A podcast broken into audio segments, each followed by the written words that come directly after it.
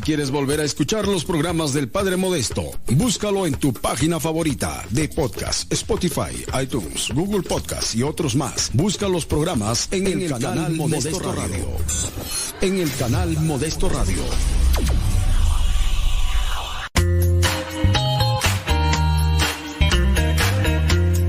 Recuerda que nuestros programas quedan grabados en el canal de YouTube el canal se llama Modesto Radio. Ahora, que si tú trabajas en una estación de radio y quieres pasar estos programas, ponte en contacto con nosotros. Te los podemos mandar ya editados para que en medio de cada bloque pongas los mensajes que tú creas convenientes.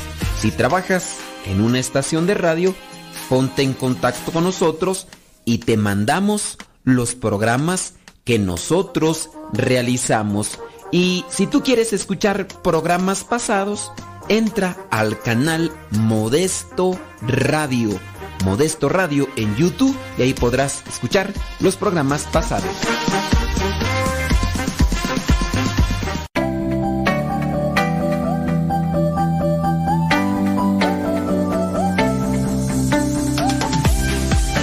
Es momento de conectarte con el cura más cura de la radio católica.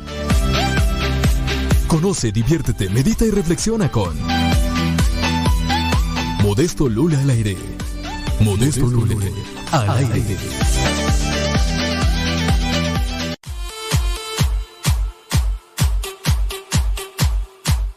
Pues ya estamos aquí al pie del cañón Vamos a echarle rayas al tigre y que nadie, absolutamente nadie nos detenga. Les invitamos a ustedes que están ahí ya conectados para que también nos ayuden a promover el programa. Si es que a ustedes les ha servido, les ha ayudado en algún modo, pues les invitamos, ¿verdad? Que le den ahí compartir y que le digan a los demás, ya, mira, ya, ya comenzó. No está muy bueno el programa, ¿verdad? Pero este, tú como quieras.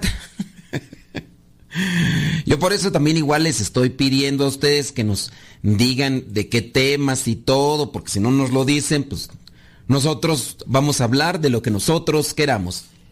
Oiga, oiga, me acuerdo del señor, el, señor, eh, un señor, ¿para qué digo nombres mejor? Sí, este, vamos a hablar sobre preguntas y respuestas. Así que si tienen preguntas con relación a la fe, eh, lancen. Estaba mirando por ahí un comentario que me, que me hacían.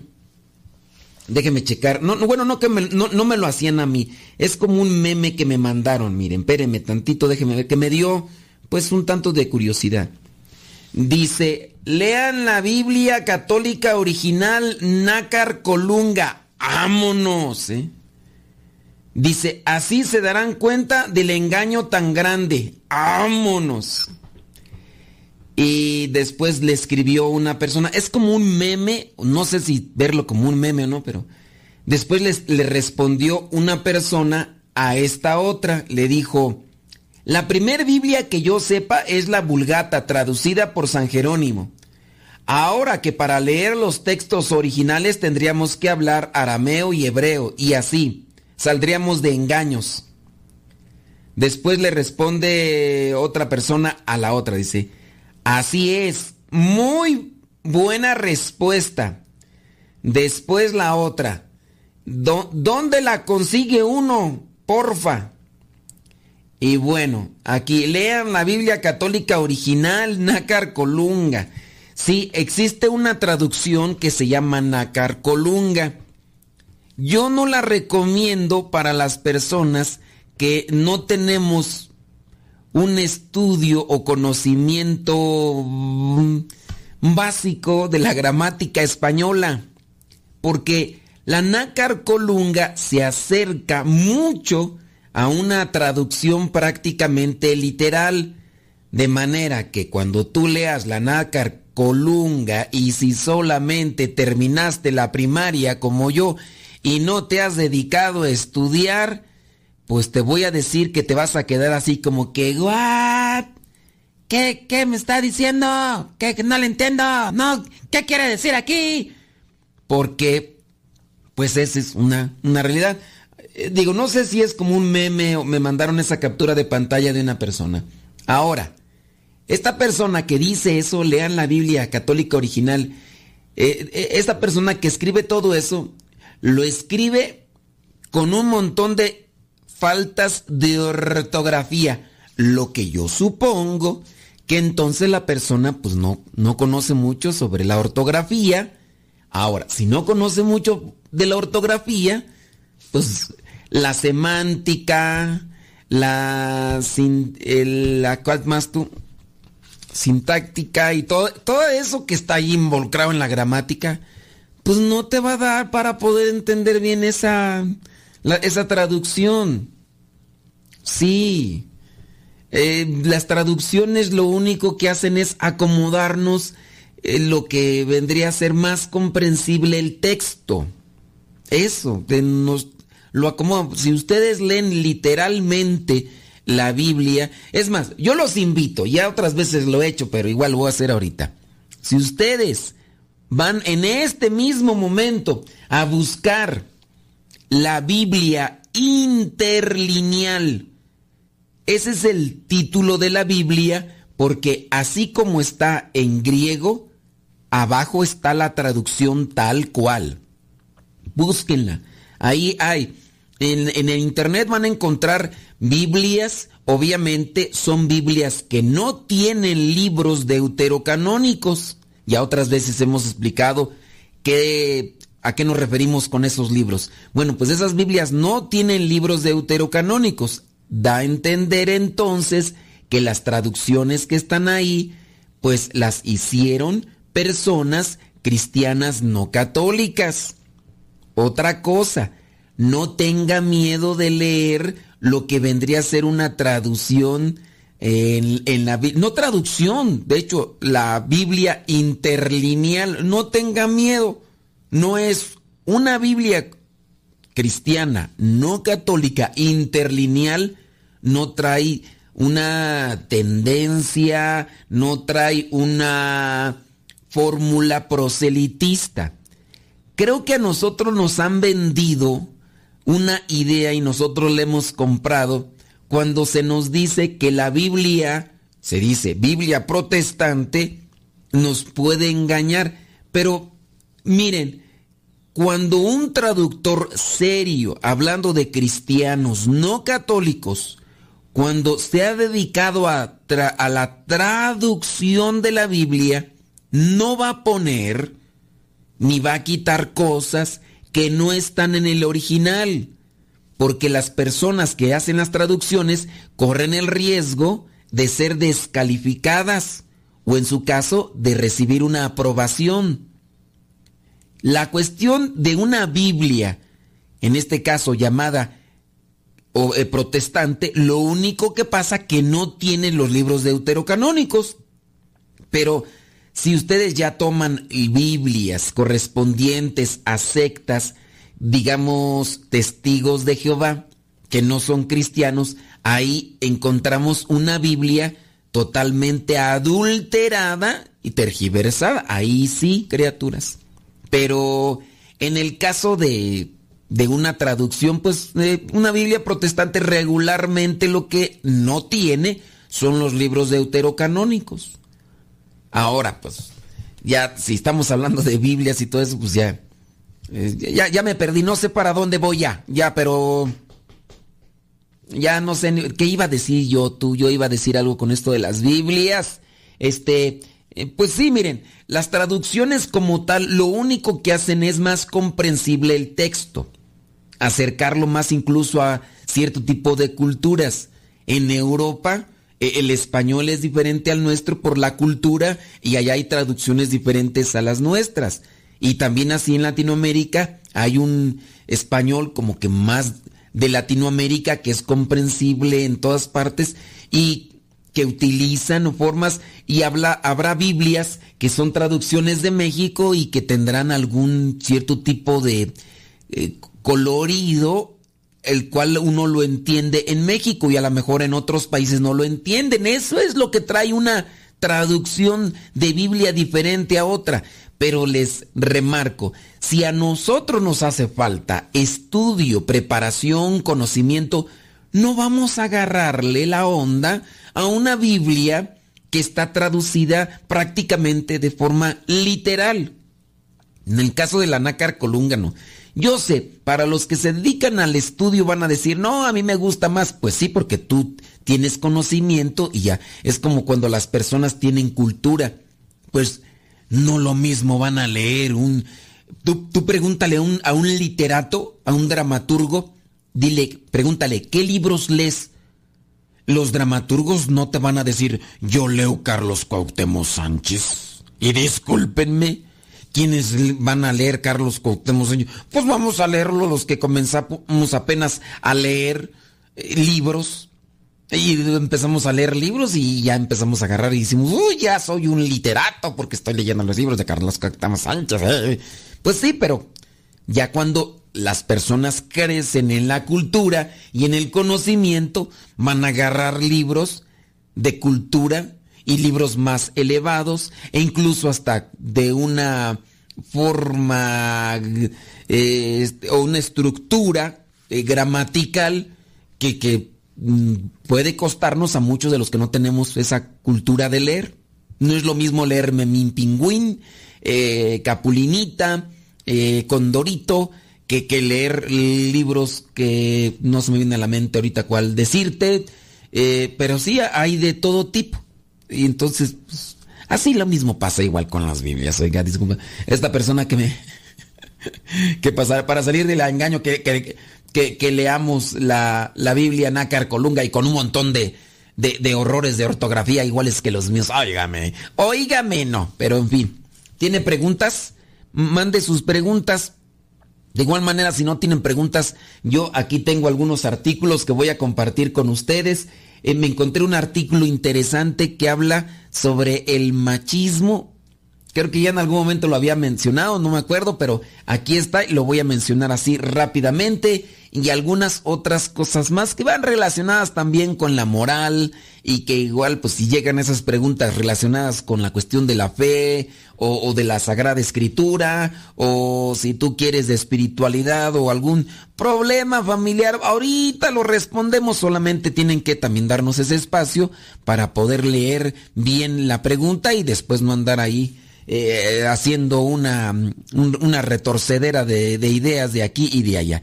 Así que Señoras y señores, ahí estamos conectados en el dial. Yo, les invito para que ustedes también compartan este programa a las demás personas y mándenme sus mensajes y ahorita los leemos.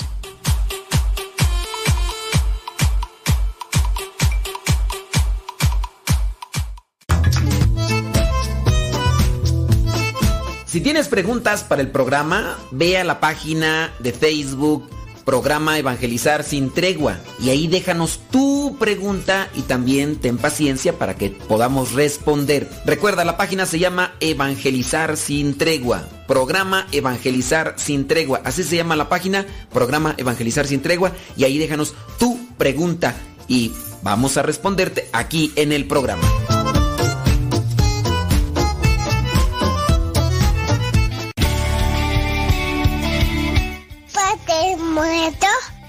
Hola, aquí estoy.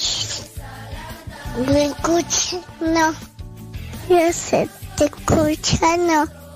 No, no, yo. Adiós.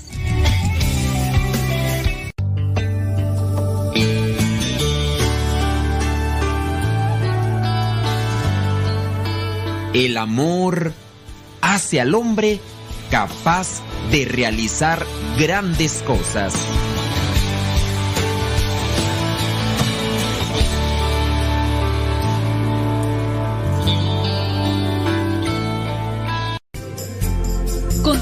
Con nuestra programación. Estás en radiocepa.com, emisora católica de los misioneros servidores de la palabra.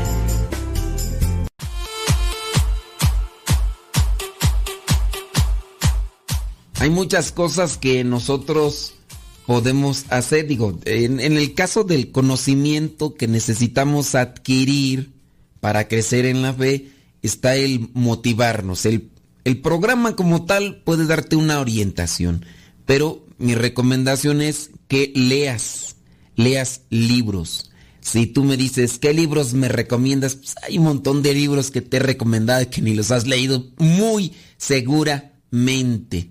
Muy seguramente ni... Ay, Dios mío. ¿A poco no? Nomás díganme si no, de los libros que les he leído, ¿los han leído? De seguro que no, porque de repente nos atribulamos o nos llenamos, nos atascamos de un montón de cosas. Oiga, pues entonces déjame ver, toro, toro, toro, preguntas. Déjame ver las preguntas. Dice aquí una pregunta que nos llegó.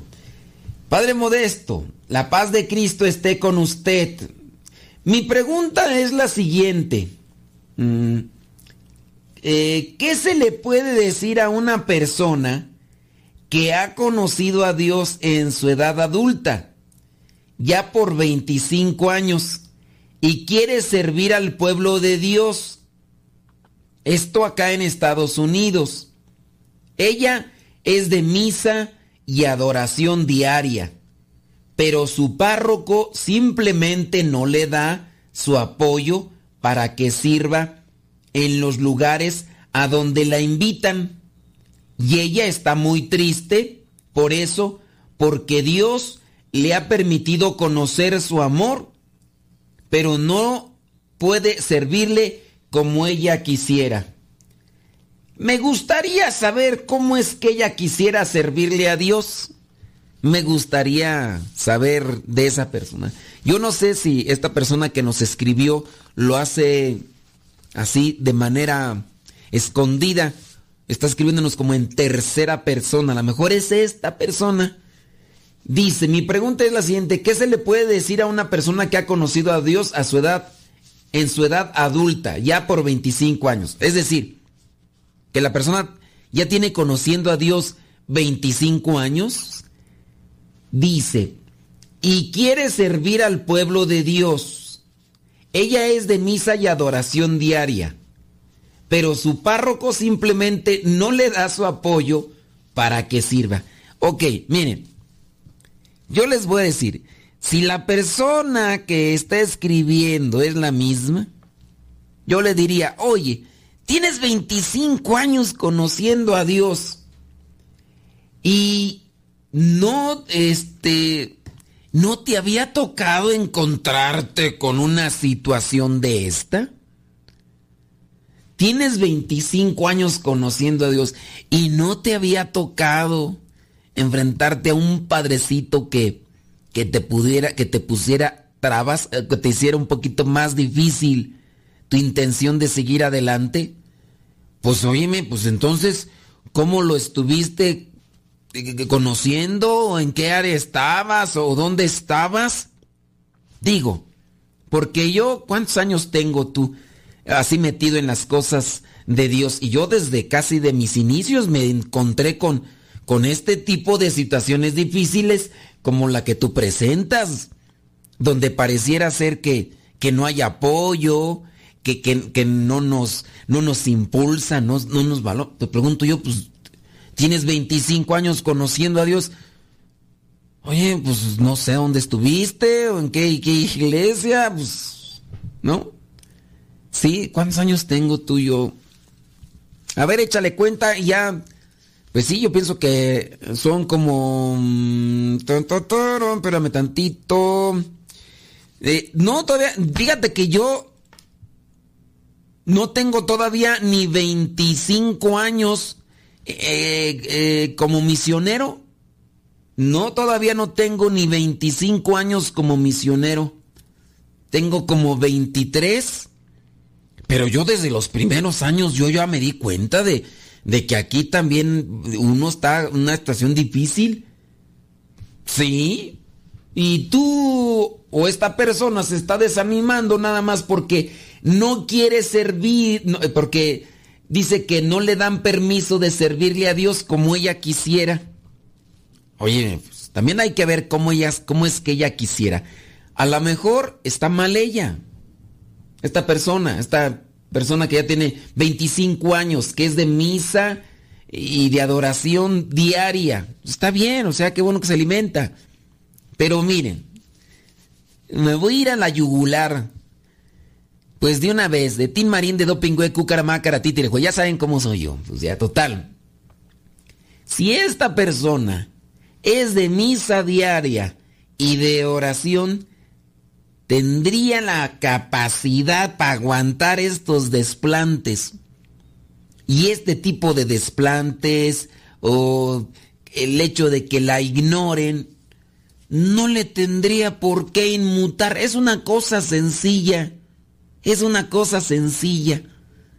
Entonces me da a mí a suponer que lo que está haciendo cerca de Dios no lo ha discernido bien. Porque esto no tendría por qué amedrentarle o de hacerle retemblar el corazón a la fiel alma de Dios. Porque nosotros tendríamos que incluso asimilar las mismas palabras del Evangelio que nos advierten de ese tipo de confrontaciones y no solamente con el sacerdote, sino incluso hasta con nuestra propia familia. Y el, el, hijo se pondrá en contra del padre, el padre en contra del hijo, la madre en contra de la hija, la hija en contra de la madre, la, la suegra en contra de la nuera. O sea, ese tipo de confrontaciones se podrían estar dando en el entorno familiar, hasta en la misma iglesia. Y entonces yo pues me gustaría como que preguntarle así como que también para darle una buena sacudida a esta persona. Digo, por el hecho de que, ay, es que yo quisiera servirle de esta manera, pero en mi párroco no me da chance. Pues, ¿cómo le quieres servir tú? ¿Cómo le quieres servir? Yo no sé, eh, a veces me he encontrado un montón de, gente así y yo no sé eh, qué, qué es lo que aspiran. Actualmente, con las redes eh, sociales, con el internet ahí al alcance de la mano, incluso aunque uno no tenga para pagar Internet. Uno puede tener acceso al Internet, por ejemplo, cuando va a uno a lugares, a ciertos lugares públicos, porque las instituciones gubernamentales así lo ofrecen. En una ocasión yo fui a Estados Unidos y necesitaba Internet. Yo no llevaba un dispositivo para conectarlo y pagar un servicio de Internet. En la casa de los familiares donde me hospedé no tenían Internet. Y entonces le pregunté a los familiares, ¿no habrá por aquí una biblioteca? Una biblioteca así pública, obviamente. Me dicen, sí, aquí a la vuelta está una, ¿me puedes llevar ahí? Y entonces llego, llevé la computadora y listo, calisto, me conecté a internet gratis y ahí puedo estar y nadie me va a correr porque estoy haciendo un uso eh, que, que, me está permitido, ¿no? Y, y listo. Ahora, con esta cuestión del Internet, hay muchas personas que se han sentido desplantadas y que por lo tanto, ahora en, su sentimiento de rechazos, quizá, se han dedicado a estar diciendo cosas en contra del Papa, en contra de los obispos, en contra de la jerarquía. Se autonombran católicos, se, dicen así como tal, se califican católicos, pero quizá a lo mejor han recibido este tipo de desplantes o de cierto tipo de rechazos, porque sí los hay, y a partir de ahí comienzan también a despotricar y a decir un montón de cosas como para mm, prácticamente hacer a los seguidores de ellos unas personas que no tienen leyes o que no tienen reglas. ¿Cómo se les llama? estos que les llaman ¿cómo se les llaman? Ay, se me va el nombre que son que no tienen que no que no respetan leyes ni obedecen leyes. Estos anarquistas eh, son, son anarquistas espirituales. Porque ya, no, eso es lo que dice el Papa, pero yo no, dicen algunos, ¿no? O eso es lo que dicen los obispos, pero yo digo que no, ¿no? Dicen algo y ya lo están ahí criticando.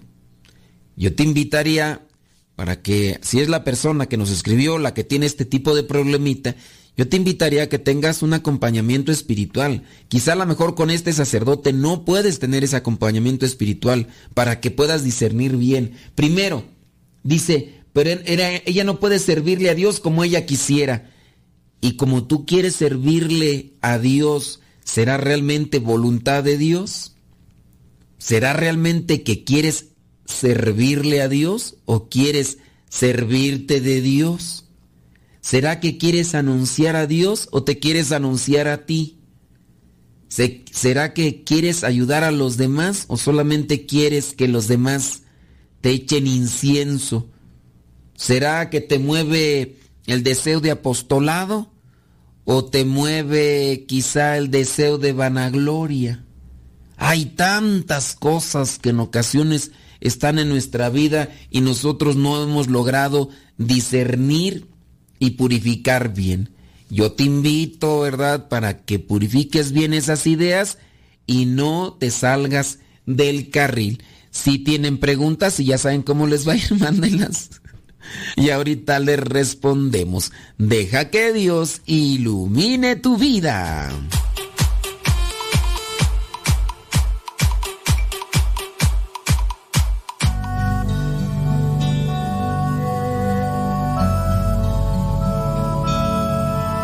el Evangelio de todos los días directamente hasta tu celular. Es muy sencillo. Hay una aplicación que se llama Telegram. Esta aplicación es muy similar a WhatsApp, pero tiene cosas mejores. Tú puedes meterte a Telegram, buscas el grupo que se llama Evangelio MSP. M de María, S de silla, P de pera. Evangelio MSP, te unes a ese grupo y te va a llegar el Evangelio todos los días. Es un grupo privado, nadie más ve tu número. También lo que tú puedes ver y leer en ese grupo y escuchar no te satura tu teléfono. Descarga la aplicación Telegram la configuras con tu número de teléfono porque es igual que el WhatsApp y ya cuando lo configuras abres Telegram y en la parte superior pones Evangelio MSP o también Evangelio Misa, todo junto, Evangelio Misa o Evangelio MSP y comenzarás a recibir nuestro Evangelio explicado todos los días.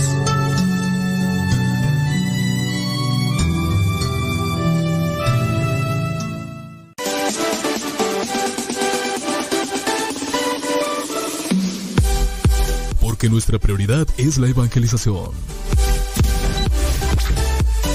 Transmitimos las 24 horas del día. Los 365 días del año.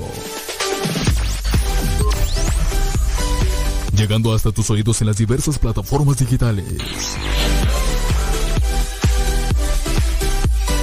Sigue en sintonía de Radio Cepa, una radio que forma e informa.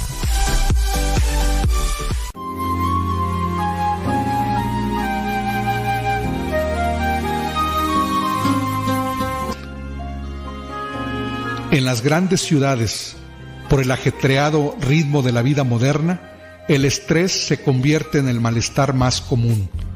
Por ello, reaccionamos constantemente con violencia ante situaciones límites. Nos vamos deshumanizando. Otro factor que genera descontento es la carencia de medios suficientes para la subsistencia, sea por falta de preparación o de oportunidades. La realidad es que, tanto en las rancherías como en las ciudades, en medio de la riqueza o de la pobreza, con mayor o nula preparación, se dan conductas antisociales y violentas. En el fondo, entonces, la cuestión se centra en la falta de una buena educación. Para empezar, consideremos las palabras groseras. Vemos a diario que éstas solo son tales cuando el que las dirige tiene intención de lastimar y el que las recibe percibe la agresión.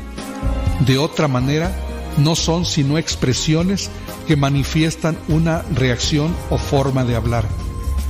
Quien utiliza groserías en su vocabulario habitual, con el tiempo se acostumbra a ellas, pero hay que tener en cuenta de que no para todos significan lo mismo. Puede haber quien se siente herido en su sensibilidad al escucharlas o que molesto por las circunstancias diversas tome a mal aquellas palabras que uno dice jugando. Antes era más común que el hombre fuera grosero. Ahora la mujer también se ha unido al progreso y a la igualdad y han ido incorporando la grosería en su lenguaje. Resumiendo, aunque nosotros le damos su significado y su intención, no importa el lugar, no importa el momento, no importa si la ofensa es pequeña o grande, de tal manera que hasta donde nos sea posible evitemos la grosería, que puede ser irrespetuosa, ofensiva y una manifestación de la violencia.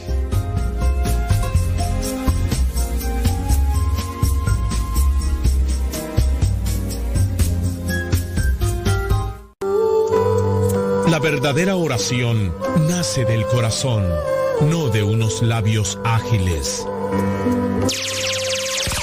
Escuchas Radio Cepa. Las mejores melodías. Las mejores melodías. La música que te acompañe en tus actividades.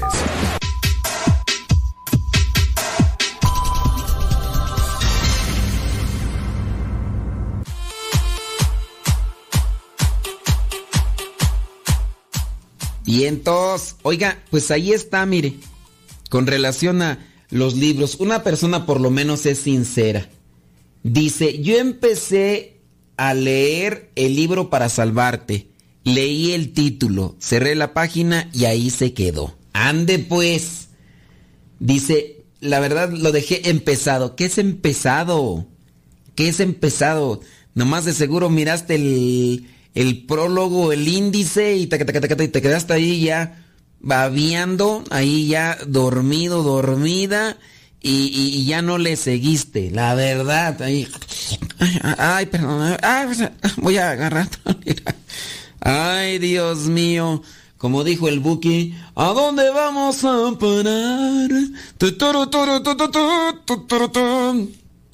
Bueno, pues sí, eh, ¿será que cada quien tiene sus prioridades, no? Yo les digo de leer, yo les digo de formarse, de prepararse, pero hasta que no viene una exigencia, dice, leí como tres páginas, ¿no? Y las tres páginas son de agradecimientos, donde a cuántas, cuántas, en cuántas traducciones ha hecho el libro, ¿no? Y, ya cuando empezó lo menos sabroso, ahí te, te clavaste ahí, ya empezaste a dormirte con el libro, ¿no? Di la verdad, di la verdad, ahí empezaste ahí, dejaste ahí todo blanco allí el libro ahí. Es más, hasta el libro, las páginas se quedaron todas pegadas ahí con la que cayó, con la saliva que cayó. Ni me digas que no, ¿a poco no? Éndele pues. Tenemos nuestras prioridades y hasta que no nos sentimos exigidos, comenzamos a hacer cambios en nuestra vida. Ya sea exigidos de limpieza, exigidos de conocimiento y demás. Ustedes comienzan a leer y a profundizar en cierto tipo de cosas hasta que no, no se ven sometidos a esa exigencia. Hablando, por ejemplo, de las mamás y los papás que de repente los hijos les preguntan de, cierto, de ciertas cosas. Algunas mamás se inquietan y se dedican a estudiar para dar una respuesta clara. Habrá otras que solamente van a buscar la respuesta en otras personas para responderles a sus hijos y callarle la boca y, y ya después cuando se atraviese nuevamente otro problema, van a buscar otra persona. Oiga, padre, fíjese que me está preguntando qué le digo. Y ya si el padre es buena onda, les va a decir, no, pues dile esto. Oye, pues dice el padre esto y esto y esto. Y ya, la persona se va a quedar con eso. Y no va a leer. Es la verdad. Pues para qué. Entonces, eso de recomendar libros, de todos los libros que les he recomendado, díganme cuántos han leído. ¿Cuántos? Por eso, ya cuando me dicen, recomiéndeme un libro, ni le vas a leer, hombre. ¿Para qué? Ah, entonces no me lo recomiendo. Bueno, bueno, ¿en qué estábamos tú? Ya ni me acuerdo en qué, en qué estábamos. Estábamos en las preguntas. Llegó otra pregunta por ahí, nada más que está medio, medio larga. Dice, mire padre, en el YouTube me salieron unos videos, me llegaron unos videos de una imagen del Sagrado Corazón de Jesús llorando. Bueno, abrí la página y la y la, imagen que llora está en, en, bueno, está en un lugar en México. No voy a decir nombres, ¿verdad? Está en un lugar de México. Dice la persona, me llamó la curiosidad de mirar el contenido. Salió un tal reverendo diciendo que Jesús le mandó un mensaje diciendo, querido hijo, Qué tristeza siente mi corazón por la ignorancia de los hombres, ignorancia que los lleva y los conduce al fuego eterno. Es tiempo ya antes de salir de la falsa iglesia, no frecuentar más sus oraciones y sus ritos, sus misas y sacramentos son inválidos. Apártese de ella como quien se aparta de algo que detesta, puesto que se ha corrompido. Los ángeles desde el tabernáculo de este santo lugar llevarán la comunión y la depositarán en el lugar de aquellos que con fe comulguen mi cuerpo espiritualmente. Y también, Padre, según la Virgen María, le manda mensajes a este reverendo y que las lágrimas que brotan de ella, dice él que huelen a flores. Padre, usted que vive en México, ¿había escuchado mencionar esto? Fíjese que yo me molesté con ese mensaje, porque ¿cómo engañan a la gente haciéndoles creer lo que ellos aseguran? Para mí es algo muy triste el querer dividir a la iglesia de Cristo con mentiras. Padre, dígame si usted sabe algo de esta imagen. Que Dios lo bendiga. Bueno, qué bueno que te diste cuenta que es un engaño. Y ahí es donde pues uno tiene que conocer. No sé, a lo mejor a veces las personas se quedan conectadas con este tipo de mensajes que encuentran en las redes sociales porque hay un vínculo. hay un vínculo y, no sé, esta persona no nos dice de dónde es, eh, muy posiblemente es de México, ¿no? Este, y a lo mejor al sentir también esa añoranza, siente esa cercanía y por eso queda ahí conectada con el mensaje. Puede ser. Pero qué bueno que te das cuenta que, que hay personas que se dedican a engañar, que hay personas que se dedican a, a decir tantas cosas con tal de desviar la atención de la palabra de Dios, de la oración. Y qué bueno, pero hay muchas personas que no. Hay muchas personas que, que, se quedan con lo que encuentran en internet y esa, y esa es su base de verdad. Y lo vi en internet. Cuando a mí me dicen, es que tú qué opinas de esto, de, de qué? Es que lo miré en internet. ¿En dónde? Pues en internet. Sí, pues, pero es que en internet hay tantas cosas buenas, pero yo pienso que hay muchísimas más malas. ¿En dónde lo viste? Pues ahí estaba. Yo nomás abrí allí la computadora y apareció y, y allí estaba. Bueno, y, y, ya cuando me platican las cosas les digo, pero ¿por qué creíste eso? Pues es que ahí lo decía. Allí lo decía eso. Y yo, ¿cómo quieres que, que, que no valí? Pues sí, allí estaba. Pero, a ver, todo lo que te aparezca en internet, lo vas a creer. Pero es que eso, mira, presentó allí todas las cosas. Y, y, y no, hombre, te parecía de, de veras. Y luego hay unos videos bien trabajaditos, con muy buen diseño y, y, y, y luego hay personas que hablan ante una cámara, pero con una convicción bárbara que se les cree todo, se les cree todo. Y hay muchas personas que se quedan atrapadas con eso. Yo recuerdo hace muchos años, cuando empezaba todo esto del Facebook, yo pues empecé a utilizar Facebook, así como regularmente trato de aventurarme o de ir eh, investigando, conociendo las nuevas redes sociales o lo que son las redes sociales que están en moda, ¿no? Y me acuerdo en aquellos años cuando salía el clásico Facebook, que yo estaba saliendo, estaba haciendo la transición del hi-fi, del hi-fi al Facebook pero ya tenía también Fotolog y Metrolog, Metroflog. Tenía Hi-Fi y, y, estábamos haciendo la transición del Hi-Fi fue al, al Facebook.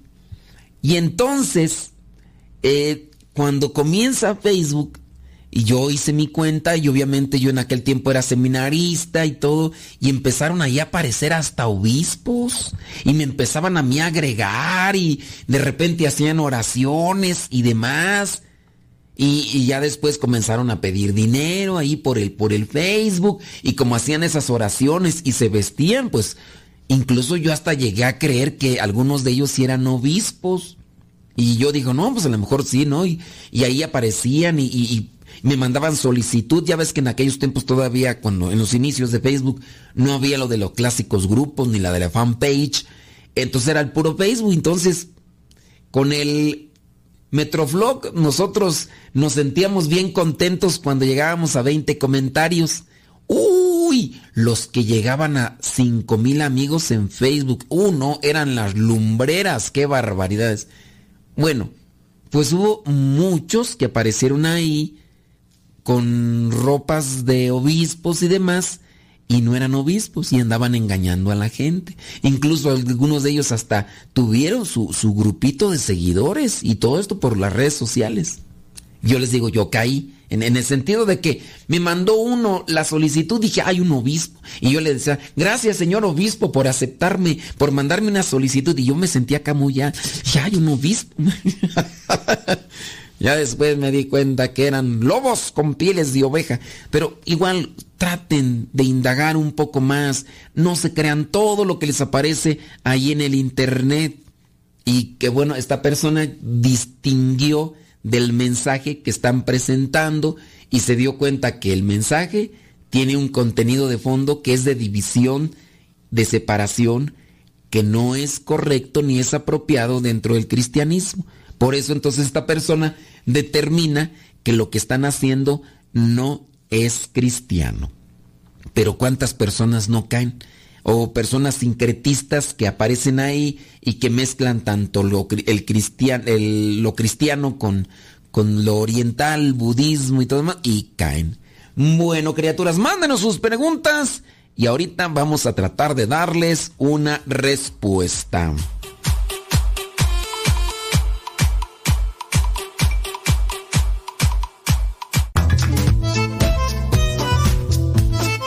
Si tienes preguntas para el programa, ve a la página de Facebook Programa Evangelizar sin tregua y ahí déjanos tu pregunta y también ten paciencia para que podamos responder. Recuerda, la página se llama Evangelizar sin tregua. Programa Evangelizar sin tregua. Así se llama la página, Programa Evangelizar sin tregua y ahí déjanos tu pregunta y vamos a responderte aquí en el programa.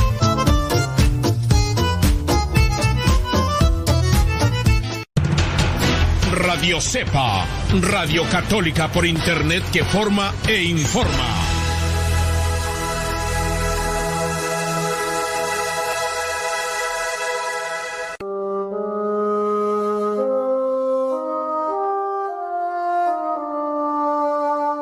Caminando por la vida llegué yo a un precipicio. Si mis pies daban un paso, me caía al vacío comprendí que no era fácil esta vida que vivimos. Sus caminos son de espinas. No tenemos que rendirnos. Caminando y caminando, así tenemos que aprender. Si una luz se nos apaga, siempre hay otra que encender. Si caminas con cautela, nunca tú tropezarás. Pide a Dios por cada paso en esta vida que darás.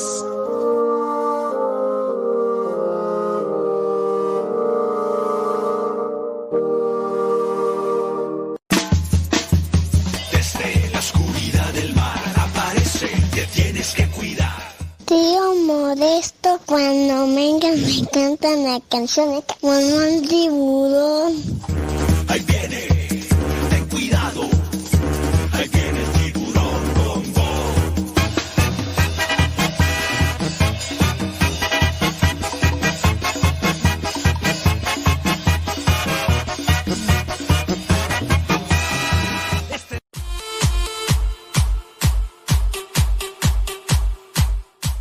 Dicen por ahí que tenían redes sociales de las que mencioné, pues eso solamente da a entender una cosa que pues ya están viejos los pastores tú.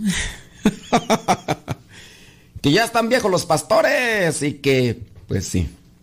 Sí, me acuerdo en aquellas ocasiones cuando empezaba a salir lo del internet y por ahí llegué a tener a un conocido que ya trabajaba en eso del internet y ya me acuerdo que me sacó mi correo electrónico. Antes del Hotmail habían otras otras plataformas y ya tenía yo mi correo electrónico y, y pues era ir a los café internet y pagar y, y meterse ahí a ver a ver quién te había escrito. Y lo mismo pasaba no como cuando tenía mi Viper que nadie me mandaba yo me mandaba mensajitos porque decía oye no estará descompuesto mi Viper porque nadie me manda mensajes. Pues, ¿Cómo me van a mandar mensajes ah, si no tenían mi número? Ay, Dios mío. Bueno, déjame ver por acá qué dice la gente. Dice, ya voy para el cuarto piso, ya estoy cascabeleada. Como dijo Juan Gabriel, lo que se ve no se pregunta ya de que estás cascabeleada. Uf, eso. Ahora entiendo por qué tanta tanta, tan, tan, tan, tan, tan- tanto filtro, tanta pintura, tan, ah, pues con razón, hombre. Tienes razón. Oye, los eh, mencionamos sobre el, el machismo. Es- me encontré este artículo que, digo, lo, lo miré y dije, es una realidad, es una verdad. El machismo tiene diferentes colores. El machismo tiene diferentes colores. Dice, tanta hojalatería y pintura. No, tú ya necesitas una carrocería completa, ya, no, ya. Yo, yo pienso que. ya mejor me callo, mejor. Vámonos con el machismo. el machismo supone, supone a la mujer enteramente vulnerable considerando la constitución física con la que la naturaleza la dotó. Sin embargo, la mujer, si se lo propone, puede superar al varón en el desarrollo de la inteligencia y la voluntad, más aún está dotada con una mayor fortaleza interior. Eso es verdad, eso es verdad.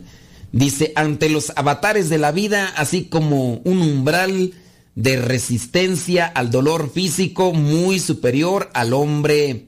Quienes desconocen lo interior no aceptan que el matrimonio se establece entre iguales en cuanto a su condición de personas y que los cónyuges se deben apoyar en el mutuo y pleno desarrollo de toda su humanidad, lo que no permite establecer aficiones. Bueno, vámonos a con lo que vendrían a ser los diferentes categorías de el macho.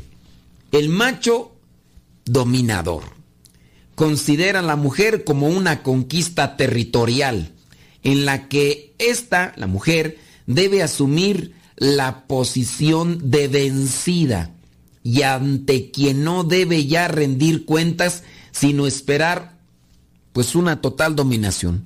¿Qué horas son? Las que usted diga, mi rey, las que usted diga, mi rey. Con actitud de perdonavidas, ya no se cuida de su aspecto físico ni de sus actitudes de menosprecio o maltrato no tiene que mirar a nadie más que no sea a él. No tiene permiso de saludar a nadie ni demás. El dominador suele abusar de la mujer, sobre todo cuando ésta se encuentra en cierta vulnerabilidad por ser de origen humilde, sencillo. No contar con el apoyo de su familia de origen o tener escasa formación académica. Vulnerabilidad que se incrementa por su necesidad de sobrellevar la relación para proteger a los hijos que necesitan del padre por deficiente que éste sea. Y aquí es cuando, pues también a estas mujeres que vienen de una formación sencilla en, en las familias y que les han dicho, hija, es su cruz, aguántela, aguántela porque es su cruz.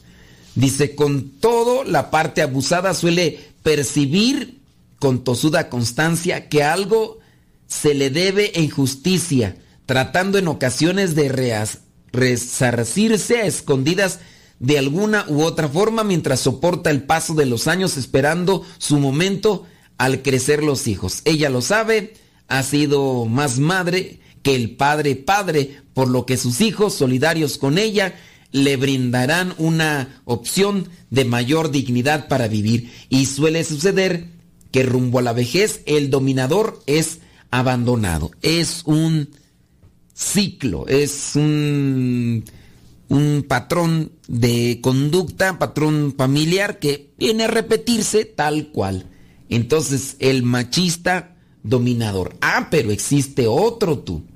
El otro, que es aquel Dice, considera el matrimonio más que nada como un contrato en el cual se puede cancelar sin causa justificada y sintiéndose muy apoyado en sus capacidades defiende sobre todo su derecho al independentismo. Sus argumentos son siempre mi tiempo, mis amigos, mi trabajo, mis cosas, mis derechos. Por lo que da por muy cierta la absurda expresión machista a la mujer ni todo el amor, ni todo el billullo. Tuvo mucho eh, cuidado en casarse por el régimen de bienes separados, lo que implica... Entonces, el machista que es inteligente para abusar de los demás, teniendo en cuenta que lo que está haciendo no lo considera para siempre, ni siquiera lo proyecta para siempre, de manera que va acomodando las cosas para en cuanto tenga que pegar carrera, ya tiene todo bien preparado. Ese es uno de los machistas zorros. Zorros, dice. Tuvo mucho miedo, dice. Mm, esto último lo lleva a poner todo a su nombre, amenazando con lanzar a la calle a su consorte ante cualquier desaveniencia. al intentar poner en condición, va envolviendo a la mujer de manera que las cosas materiales las pone a su nombre. Después, cuando ella ya se siente totalmente asfixiada, viene el reclamo, viene el reproche y él le dice, te largas a la calle, pero no te llevas nada porque todo está a mi nombre. Y en ocasiones la mujer cuando ya se siente sometida dice, ¿y a dónde me voy si no tengo nada? Y más si le han hecho también creer un sentimiento de dependencia, sin mí no eres nada. Todo esto lo que lo tienes es por mí, porque sea, así se lo han manejado durante su matrimonio. Ese es otro tipo de, machista. Dice, lo paradójico es que cuando llegan a romper el matrimonio se encuentran con la realidad de un marco legal que le exige responder por los deberes contraídos. Dice, bueno, ahí habla sobre esas situaciones. Mm, el otro machista, el infiel. Si se diga que hay diferentes. Ser mujeriego. Dice, domina sus pensamientos, por lo que sin darse cuenta se pierde constantemente el respeto a sí mismo e igualmente a las mujeres con las que se relaciona. El machista infiel más grave aún desvaloriza su matrimonio porque piensa que es más hombre mientras más relaciones con las mujeres sexuales tenga, dice, y cuando para mayor desgracia su infidelidad es públicamente conocida, cuando sabe que los demás ya saben, pero aún así no le pueden decir nada porque él adquiere autoridad y dominio sobre la mujer. Dice, además de humillarse a sí mismo, humilla también a su cónyuge. El infiel sabe que su matrimonio está vigente, solo que desconoce que lo está de una forma tan delicada y tan frágil que en una eh, fatal ruptura arrastrará en su caída la vida de seres inocentes. Y más porque si siendo infiel y le llega a decir que las, a la mujer que las otras sí son mujeres, puede ser que su esposa, de manera legal, puede ser que se esté quedando solamente para demostrarle y en algún momento supuestamente callarle la boca al que es su esposo porque ella lo humilla diciéndole que las otras son más mujeres que ellas, que ella porque hacen otras cosas que a lo mejor su mujer no quiere hacer. Y mm, el muy muy macho dice, no es capaz de amar a la persona en su integridad en todas las circunstancias que exigen la comprensión, abnegación y sacrificio como valores muy superiores a sus requerimientos sexuales. Lejos de ello, considera que en el ejercicio de la sexualidad realiza su principal desempeño y es lo mejor que se puede esperar de la relación conyugal. El macho macho, así, el macho con de forma lineal y así como tal, en su forma tan tan clara y precisa. Desde esta óptica trata al cónyuge como un maniquí una esclava y no como una persona en su condición de cónyuge. Se entrega libremente por amor y por lo mismo puede libremente abandonarlo, hastiada de esa deformidad. Las actitudes machistas desconocen la índole personal del amor y regularmente también tienen un control incluso psicológico sobre las personas y las dominan. Manifiestan un egoísmo que puede rayar en lo patológico, sin embargo es susceptible de superarse si se reconoce y corrigen las formas de pensar y actitudes equivocadas o se acepta la ayuda profesional en caso necesario. Ahí la dejamos. ¿Usted conoce algún macho machista con esas características? Ojalá y busquen ayuda para que no hagan sufrir más a la familia. ¿Ya nos vamos? Bueno, pues vámonos, señoras señores. Se despide su servidor y amigo el Padre Modesto Lule de los misioneros servidores de la palabra. Nos escuchamos en la próxima.